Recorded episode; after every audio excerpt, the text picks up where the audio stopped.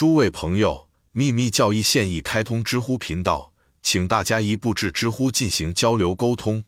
声音的魔力，为证实古老教义而提出的证据，广泛散布在古代文明的古老经书中。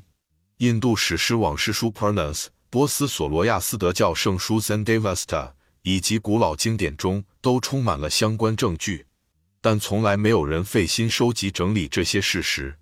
原因是，所有这些事件都是被象征性的记录下来。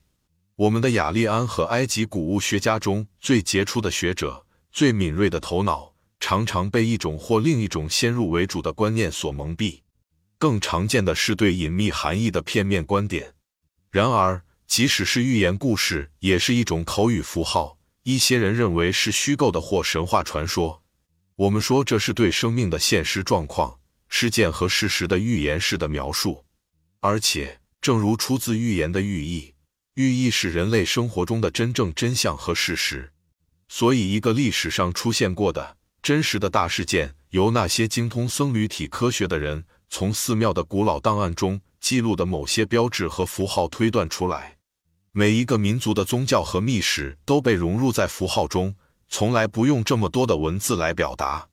早期种族所有的思想和情感、学问和知识，揭示的和获得的，都在寓言和比喻的形式中得以生动的表达。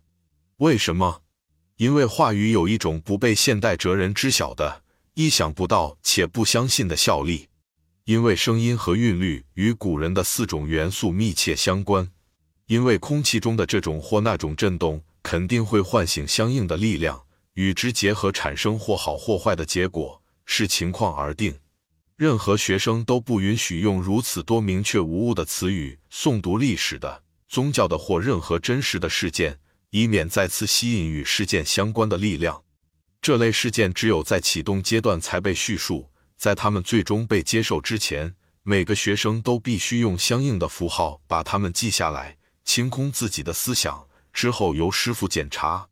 因此，中国的字母表及时的被创造出来，就像以前在古埃及僧侣体符号是固定的。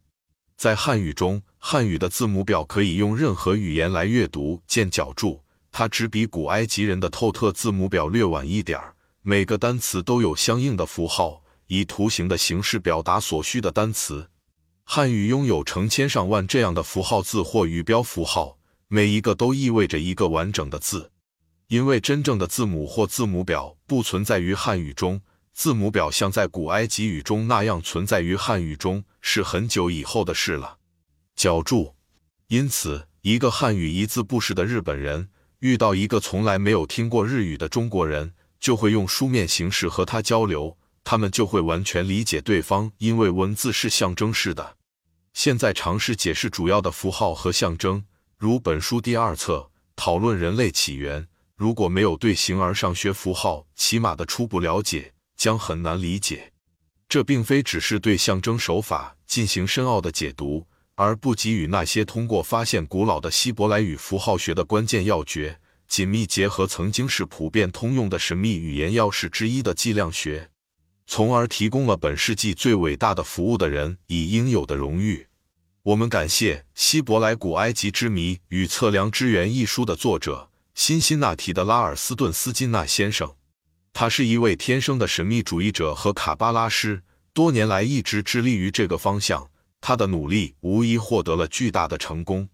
用他自己的话说，作者确信有一种古老的语言，到现在为止似乎已经消失了。然而，它的遗迹大量存在。作者发现，这个圆的直径与周长的比率几何比是非常古老的，而且可能是线性度量的神圣根源。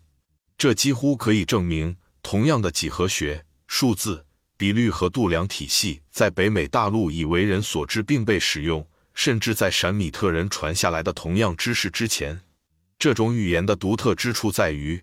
它可以包含在另一种语言中隐藏起来且不被察觉，除非通过特殊的指导帮助。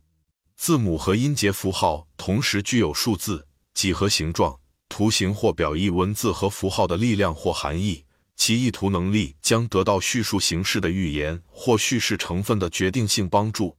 同时，它也可以通过图片、石雕、泥土建筑被单独。分别以及不同的阐述。为了澄清“语言”这一词的歧义，首先，该词意味着通过人类语言表达思想；但是，其次，它可以意味着通过任何其他手段表达思想。这种古老的语言在希伯来文中是如此组成的。它通过书写字符的使用，这将是语言最初的描绘。除了那些通过发音表达的想法以外，一系列截然不同的想法得以有意的传达。这种第二语言在演示下阐述了一系列想法，复制想象中的感觉到的事物，那些可被描绘的，以及可能被归类为超出可感觉的真实的事物。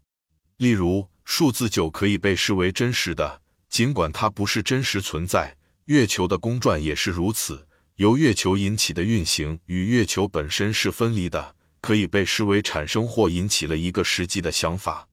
尽管这样的公转运行没有物质实质，这种概念语言可以由仅限于任意的术语和标志的符号组成，概念范围非常有限的，而且毫无价值，或者这可能是在它的一些无法估量价值的表现中对自然的一种解读，被视为人类文明。